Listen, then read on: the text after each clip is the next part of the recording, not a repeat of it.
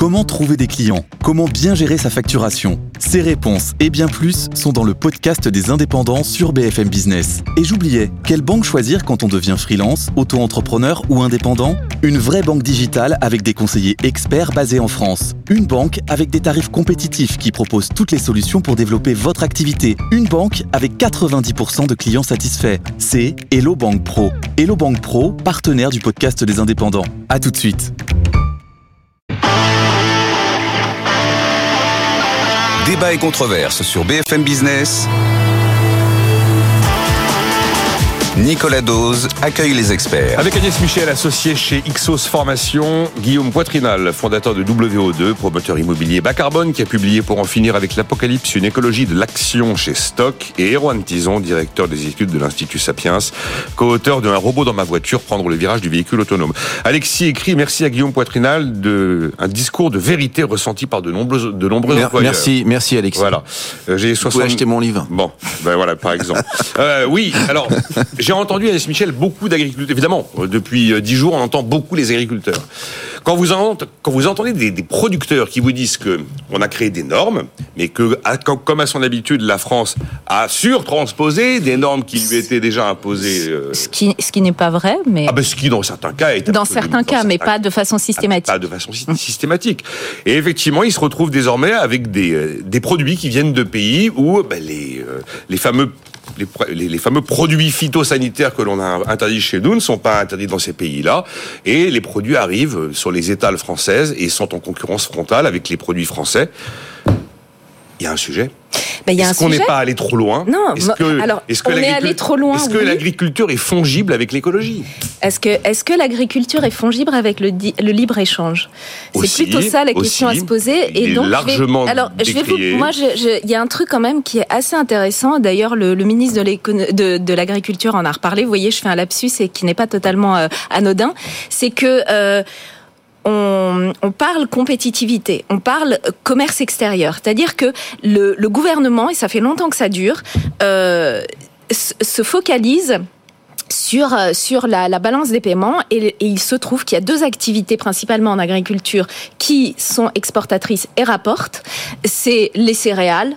Euh, les plus consommés, Ah, euh, blé en plus, on est le premier et, et, le, et, et, le, et, et, la, et, et, le, et le vin.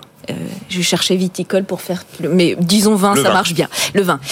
Il se trouve que là, on a euh, des gros consommateurs effectivement d'intrants chimiques et, on, euh, et, et des très très grosses exploitations. Donc effectivement, c'est là aussi que se concentrent les aides de la PAC, c'est là que se concentre l'action politique sur cette agriculture-là. Seulement, le, le, problème, c'est qu'est-ce qu'on veut comme agriculture?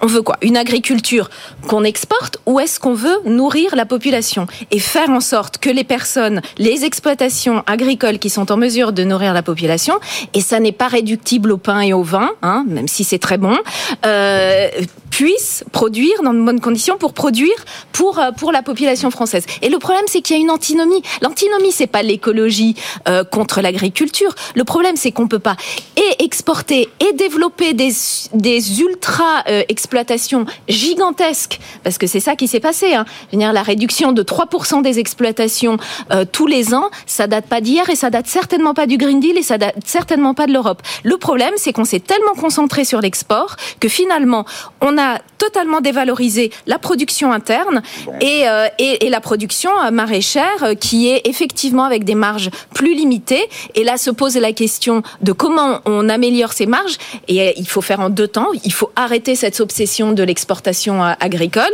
et donc arrêter les, les, le libre-échange. Ce sera très bien pour le Mercosur aussi. Hein. L'Argentine, pays que j'ai pu connaître dans le passé, est ravagé par, ses, euh, par son exportation également. Et, euh, et, il faut se concentrer sur euh, ce qu'on appelle la souveraineté alimentaire, qui n'est ouais. pas, comme ce que dit le patron de la FNSEA, la capacité à vendre un petit peu partout dans le monde, mais bien la capacité à ce que chaque pays puisse nourrir sa population. Après, si c'est pas la priorité du gouvernement, qu'ils le disent. Mais effectivement, tant qu'il n'aura pas tranché ce sujet-là, il ne donnera pas non plus euh, le moyen aux maraîchers. Il y, a, et, euh, il y a un bon livre à lire en ce moment. Ah oui, juste oui. dernier point, je termine. Court, le, le, le, moyen de récupérer de la marge, eh ben, c'est l'économie, euh, c'est les circuits courts, tout simplement. On réduit réduit les intermédiaires. Il y a un moment, qui, et voilà, comme l'a dit Erwan, il faut que le consommateur. Euh, et ben, et ben là, ça, ça se fait de façon neutre. Non, bon, circuit court, vous bah, n'avez plus d'intermédiaires qui se prennent de la marge. et ben là, vous, vous, vous avez, ça marche avec les AMAP, il n'y a pas de raison. Guillaume Poitrinal. Alors, euh, on, a pas perdu, je sais plus par où commencer. La réalité, c'est quoi? Il faut lire ce roman qui, qui, a été écrit par euh, par Koenig, qui s'appelle Humus. Mm. Euh, Humus. Gaspard euh, Koenig. Gaspard Koenig, ouais. Il a eu le prix interallié, c'est un très bon roman. Mm, mm. Il raconte en fait cette, il a fait grande de la opposition. son mantra, lui. Comment est-ce que comment est-ce qu'aujourd'hui, en fait, on rend cette agriculture responsable de, de tous nos maux? Et comment est-ce que, en fait, aujourd'hui, euh, nos agriculteurs sont considérés comme finalement étant, par, par toute une génération, probablement pas vous, la génération d'après, comme étant d'immenses pollueurs? Et euh, bon, la réalité, euh, quelle est-elle? La réalité, c'est que numéro un, en effet, il est insupportable de voir dans les hypermarchés des produits qui sont fabriqués à grand renfort de chimie ailleurs parce qu'on a interdit cette chimie en France. C'est insupportable. Et je pense que à partir du moment où il y a une production française, euh, je pensais euh, les cerises par exemple, hein, c'est qui est possible, qui est possible, euh, eh bien, euh, il faut euh, pénaliser, taxer euh, les importations de produits qui sont basés à base de chimie, voire les interdire. Et je pense qu'il faut. Les, les, ce n'est que de la bah, justice. Et, et, je dirais pas, ce n'est pas du protectionnisme, c'est même l'alpha et l'oméga du libéralisme, c'est d'avoir une compétition qui soit à armes égales. L'alpha et l'oméga du libéralisme, du capitalisme, c'est d'abord une compétition à armes égales. Numéro un. Numéro deux, nos pauvres amis agriculteurs ont pris ont pris des tonnes de bureaucratie environnementale sur la tête depuis sept ans. C'est eux qui ont pris le plus, beaucoup plus que les commerçants, beaucoup plus que les industriels, etc. Donc on leur dit maintenant l'eau, vous avez plus le droit de pomper, vous avez plus le droit de garder de, de garder l'eau. On leur enlève tout d'un coup la moitié des, des, produits euh, chimiques. Et puis on leur propose rien. Moi, je pense qu'à un moment donné, il faut simplifier tout ça. Aujourd'hui, ce cri d'alarme, c'est le cri qui avait été, euh, puisque aujourd'hui on, on, prononce le, terme de choc de simplification. Il faut savoir qu'aujourd'hui les gens crèvent de cette bureaucratie. Ils crèvent de rapports. Il y a 30 000 fonctionnaires au ministère de l'Agriculture pour 300 000 agriculteurs. C'est 1 pour 10. de vous interrompre. Euh... Est-ce qu'ils crèvent pas surtout parce qu'ils n'ont pas de revenus, parce qu'on est dans un système. Mais, mais, mes chères madame, mes chères madame, quand vous passez votre temps, quand vous passez votre ah temps à remplir des formulaires, vous devrez aller dans une exploitation laitière. Il se trouve que moi je connais assez bien le truc. Allé, allez voir, allez voir les formulaires à remplir, allez voir les tas de contrôles, allez voir le temps perdu par la bureaucratie. Vous savez qu'en France, pour fusionner deux exploitations agricoles, je l'avais écrit dans mon premier livre qui s'appelle Plus vite, la France malade de son temps, que je vous recommande aux éditions Grasset. Euh, pour fusionner deux exploitations agricoles en France, il faut deux ans.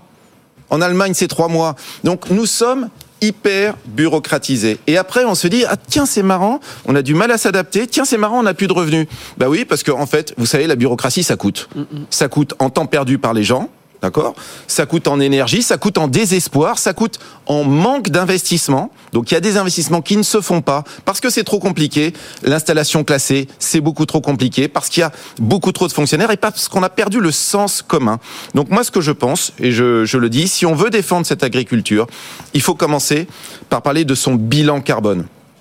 Le circuit court, c'est avant tout un bilan carbone qui est absolument remarquable. Il faudrait que sur toutes les étiquettes dans les hypermarchés, on ait le prix d'un côté et l'étiquetage carbone, l'empreinte carbone du produit à côté. Et vous allez voir que assez vite, venir, assez vite, ça. les œufs fabriqués à l'étranger, transportés par camion, les poulets, euh, les, les, fruits exotiques vous, hein. qui sont ramenés tout, pendant tout l'hiver, etc., vont être simplement disqualifiés parce que vous aurez cette empreinte carbone. Or, cette empreinte carbone, c'est la manière de réconcilier euh, l'impératif de la lutte du réchauffement climatique euh, avec notre production nationale, avec nos Erwan. emplois et avec notre production de, de richesse. Moi, je me rappelle d'études euh, sur le sujet, notamment économique, qui avaient été relayées sur ce plateau. Le circuit court n'est pas non plus l'alpha et l'oméga de, de, la sobriété carbone. Quand vous avez notamment, c'était l'exemple des tomates, il vaut mieux des tomates qui soient produites effectivement en Espagne, en Andalousie, plutôt que des tomates qui soient produites dans le Nord-Pas-de-Calais toute l'année, parce que vous avez un bilan carbone. Mais personne ne veut manger ah de tomates produites toute l'année. Mais non, mais c'est le problème. Les tomates, c'est l'été. C'est le, le, problème. C'est le problème aussi. Elles sont pas bonnes l'hiver. Je suis d'accord. Mais c'est le problème aussi du circuit court, de voir le circuit court comme étant un. un on, a, enfin, quand vous dites qu'il faut mettre, vous n'êtes pas la seule, à bas le libre échange. Bon, moi, j'avais cru comprendre que ça avait été réglé cette question-là depuis Ricardo. Bon, a priori, non, mais il faut quand même se rappeler qu'on a certains avantages comparatifs et on va pas faire pousser des bananes dans le Nord-Pas-de-Calais parce que justement on veut des circuits courts. Il faut aussi se dire qu'on a quand même une géographie. c'est tout, bah, si vous voulez, mais on faut quand même avoir, on a quand même une géographie qu'on se doit de respecter et qui appelle notamment à avoir une certaine diversification et spécialisation sur des pays. Si jamais votre fenouil coûte moins cher quand il est produit dans le nord de l'Italie, il vaut peut-être mieux le faire venir là que le produire au fin fond de la Bretagne. Il y a juste un petit truc. Ça, un Si je puis me permettre juste un truc, c'est que moi j'ai du mal à comprendre comment. Euh, alors certes, d'un point de vue économique, je comprends le, sujet, mais il se trouve que la nourriture, c'est du vivant. On ne peut pas euh, appliquer Ricardo et les avantages comparatifs justement à du vivant. Le vivant, c'est de la saisonnalité. Effectivement, on va pas manger de tomates dans le nord mais il y a d'autres choses. Et, je pense que c'est un des biais et un vrai problème qu'on a. On, fait croire aux gens qu'on peut manger tout et n'importe quoi toute l'année, et le problème, c'est qu'on s'empoisonne en plus. Mais c'est le, c'est le, alors dramatique. On, s'empoisonne. L'agriculture française est quand même extrêmement saine et extrêmement. Je parlais des, des, des, tomates et des et des euh, et des euh, fraises produites en Espagne dans des conditions désastreuses, et en plus en asséchant euh, l'Espagne. Donc je pense que le bilan est totalement négatif. Donc ça c'était un premier truc. Le deuxième truc, il y a il y a il y a, y a un point qui n'a pas été mis notamment dans ce dans ce débat-là, et ça ça vient avec le point sur les études d'impact, c'est le côté innovation. Le côté innovation qui est dans dans l'agriculture où on a semblé en France en tout cas interdire tout ce qui était innovation, que ce soit mutation génétique. Alors attention, je vais dire un mauvais mot, un gros mot, ou alors tout ce qui soit apport chimique. Il y a, moi je, je répète, je suis pas un expert sur le sujet, mais quand je lis la plupart des études faites par des organisations européennes, internationales indépendantes, avec des chercheurs indépendants, quand ils vous expliquent la dangerosité de tel et tel produit qui est plutôt relative, voire inexistante, et qu'en France on nous dit que ce produit-là serait certaines ONG vous dites que ces produits-là seraient complètement nocifs, voire tueurs de certaines espèces, etc. Le problème, c'est qu'on ne sait plus qui croire dans ces cas-là. Moi, j'ai plutôt tendance à aller vers l'agence internationale où vous avez 200 chimistes totalement indépendants qui bûchent sur ce sujet-là, que trois militants euh, euh, complètement urbains qui n'ont jamais mis les pieds dans une exploitation agricole et qui vous expliquent que c'est mauvais parce qu'il faut que ce soit mauvais. C'est à peu près la même chose qui a été faite avec le nucléaire pendant des années. Heureusement, on en est revenu. Là, il y a une nouvelle technologie qui est en train de se créer, une révolution qui est en train de se créer en Europe qui est celle des NBT, qui, à ce que, encore une fois, à ce que j'ai compris, permettent en fait de, gérer la, le, comment dire, de, gérer. En fait, on fait des croisements au niveau des plantes, des croisements génétiques, ce que fait la nature depuis des millions d'années. Mais nous, on pousse un petit peu la nature dans un certain sens. Ça permet de créer des espèces qui sont soit euh, hydrophiles, donc du coup qui en fait permettent, qui, permettent n'ont pas besoin d'avoir le même apport en eau, ou alors le pas besoin d'avoir le même apport en intrants. Ça permet de réduire jusqu'à 50% l'utilisation de certains intrants chimiques. Donc ça va dans le sens réclamé par certaines ONG. Mais on s'en interdit. Vous vous avez eu l'Europe, l'Union européenne qui a fait un, règlement là-dessus au mois de novembre dernier. On s'est interdit parce que il faut surtout pas, euh, faudrait surtout pas euh, utiliser la science justement pour pouvoir euh, créer, pour pouvoir satisfaire notre souveraineté alimentaire. Et donc du coup, parce que vous avez quelques voix qui, parce qu'elles ont peur de ce progrès technique-là ou parce que ça ne satisfait pas leur agenda politique, refusent ce genre de progrès-là. Et moi, je ne comprends pas pourquoi les agriculteurs, qui sont les premiers innovateurs de ce pays, grâce dans, leur secteur, on leur interdit justement de tester, on leur interdit d'expérimenter expérimenté parce que vous avez certains experts autoproclamés du secteur qui ont dit non, c'est dangereux. Euh, on a fait quelques, on a fait quelques bêtises quand même. Hein. non, mais, ouais. non, mais je, je par exemple, je vais vous prendre un exemple. Le vignoble de Bourgogne, qui est un sujet que je connais bien. Il se trouve que maintenant, la plupart des grands vignerons de Bourgogne, vous savez, ils sont bio ou ils sont équivalents bio, parce qu'ils veulent pouvoir, etc. Dans, dans le truc. Le vin est meilleur. Ah le vin est meilleur, pourquoi? Parce qu'on a du sol, en fait, maintenant. Avant, on traitait tout avec de la chimie, et notamment on mettait énormément de pesticides, et ça tuait les vers de terre. On s'en apercevait pas d'ailleurs, parce que les vers de terre, en fait, ils se plaignent pas, on les voit pas, et donc ils, mou ils mouraient, c'est une espèce d'hécatombe de vers de terre. Bon, maintenant, on est... donc, ce que je veux dire par là, c'est que euh, je, moi, je suis d'accord avec vous. Je pense qu'il faut laisser de la place au, au progrès technique, mais je comprends aussi ceux qui se méfient de ce progrès technique parce que on a fait beaucoup de bêtises du point de vue écologique. On a été beaucoup trop loin dans la chimie. Maintenant, il faut une chimie. Mesurons l'impact. Et maintenant, ce qu'il faut, voilà, ce qu'il faut, c'est et là, c'est un consensus. C'est une motion en fait quasiment euh, de censure euh, du Parti socialiste de l'époque. On a un consensus qui, qui naît autour de ce plateau pour dire il faut du progrès technique, mais un progrès technique réfléchi et respectueux de la nature. Voilà ce qu'on dit. Et mesurons l'impact de manière exemptée. Non, mais juste, vous avez admis ne pas être super expert sur les questions agricoles je ne suis pas non plus une, grande experte, mais j'ai beaucoup lu depuis 15 ans sur ces sujets-là. Et il se trouve que la nature propose justement euh, un certain nombre d'espèces qui sont résistantes à l'eau. Le problème, c'est que le maïs, par exemple, qu'on fait pousser dans le sud de la France, c'est absurde en termes de consommation d'eau. Allons au Mexique, avant d'avoir dégommé toutes les, toutes les espèces de, de maïs, et allons chercher celles qui, naturellement, par la sélection historique, millénaire de la, de la nature, sont plus résistantes. Il y a énormément de choses très techniques qui arrivent et qui ne requièrent pas, justement, et d'intrants chimiques qui sont coûteux et qui sont nocifs, et euh, d'équipements qui sont coûteux et qui, euh, qui mettent à mal euh, l'équilibre financier des agriculteurs. Soyons un petit Enfin, peu on, créatifs. on va avoir un choc de simplification, Oui, bah un choc de simplification qui arrive. Le Premier ministre a indiqué qu'il y aurait un mois de choc de simplification. Donc moi, ça bah, me ça va ramène à ma changer, jeunesse. Hein, ça me ramène à il y a dix ans, avec François Hollande, Thierry Mandon, euh, Emmanuel Macron à l'époque, secrétaire général adjoint de l'Élysée. Donc c'est un nouveau choc de simplification euh, qui nous arrive. Bon, moi j'ai écrit et je continue à penser qu'il ne peut pas y avoir de choc de simplification. Il faut une grande cure de désintoxication. Et Non, la cure de désintoxication, c'est pas un mois. Non, il faut une vision politique. La- Peut-être aussi, mais en tout cas, euh, on a trop de normes en France, on a trop d'autorités en France. Il va falloir travailler à la fois sur l'infrastructure, c'est-à-dire en effet euh, euh, le nombre le nombre d'autorités, le nombre d'autorités indépendantes, le nombre d'autorités administratives, le nombre d'autorités politiques. On en a trop d'un côté, et puis d'un autre côté, nous avons trop de textes obligatoires qui parfois d'ailleurs sont contradictoires les uns avec les autres. Par exemple, le code de l'urbanisme avec le code de l'environnement, vous avez à peu près une trentaine d'articles qui disent exactement le contraire euh, l'un à l'autre. Donc ne vous étonnez pas de savoir pourquoi on a des recours sur nos permis de construire. Mais on crève de cette inflation euh, de normes. Et donc, moi, je suis heureux de voir qu'il y a un choc de simplification. Ce que j'appelle de mes voeux, est c'est un étage à l'Élysée, un étage à l'Élysée pour désintoxiquer non pas simplement le secteur agricole euh, à la complexité administrative, mais désintoxiquer l'intégralité de l'économie française. Avoir des lois qui soient là. moins bavardes, des lois qui soient évaluées en études d'impact, euh, évidemment, à l'avance, pour savoir exactement, parce qu'en fait, les lois, elles sont votées ici, à Paris, par des gens qui, franchement, ne connaissent pas la réalité du terrain. Et derrière, ceux qui payent les pots cassés, bah, ce sont les gens qui sont euh, dans, dans les provinces, sur leurs tracteurs, dans leurs PME, euh, et, et qui, quelque part, ont beaucoup de mal à réaliser euh, ce pourquoi ils ont choisi de créer leur entreprise. Et, et ça, c'est dommage. On est capable de le faire. Il faut que le président Macron, puisqu'il lui reste peu voulez de un temps, étage à l'Élysée un étage à l'Élysée. D'abord parce qu'à l'Élysée, ça, à l'Élysée, c'est très calme.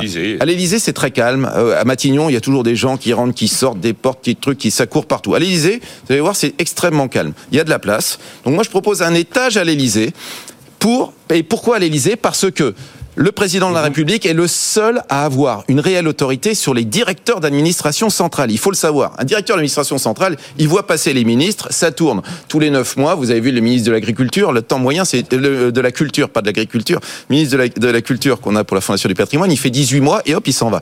Donc le temps qu'il arrive, hop, machin truc, plom, plom, il s'en va. Donc le ministre n'a pas autorité sur ses, euh, sur, sur, son, sur, sur ses directeurs d'administration centrale. Seul l'Élysée là. Pourquoi? Parce que c'est l'Élysée qui fait leur carrière. C'est l'Élysée qui leur remet ou pas la Légion d'honneur. C'est l'Élysée qui peut les nommer euh, à la pat- euh, patron d'établissement public. Or, c'est vraiment le saint graal quand on est directeur d'administration centrale. Partons de mettre les pieds dans le plat. La réalité, c'est qu'aujourd'hui, celui qui peut simplifier la France, il n'y en a qu'un. Il y en a qu'un. C'est Emmanuel Macron. Et qu'est-ce qu'on met à son étage à l'Élysée? Alors on met. euh, Alors on met, On met. euh, comme on a fait à l'époque avec Thierry Mandon et, euh, et, Oui, et je me Poitrinal, mais on change complètement l'équipe. Donc on trouve un, un jeune Poitrinal, un jeune Mandon, etc. Mais surtout, on met au travail des gens qui sont en face de la complexité administrative, c'est-à-dire des fonctionnaires de catégorie B et C des, des préfectures qui, eux, euh, prennent derrière le guichet euh, Vous voulez vous le- attaquer au grand corps, les quoi. hurlements, les hurlements, Non, mais- les hurlements. Il y a un des- moment, il va des- falloir des- trouver les des- moyens opérationnels Des assujettis, hein. comme on dit, les hurlements des assujettis. Et de l'autre côté, non pas des patrons du CAC 40 parce qu'ils n'y connaissent absolument rien en matière de complexité administrative, ils ont tout délégué et tout est réglé par un San Young et puis par les autres, etc.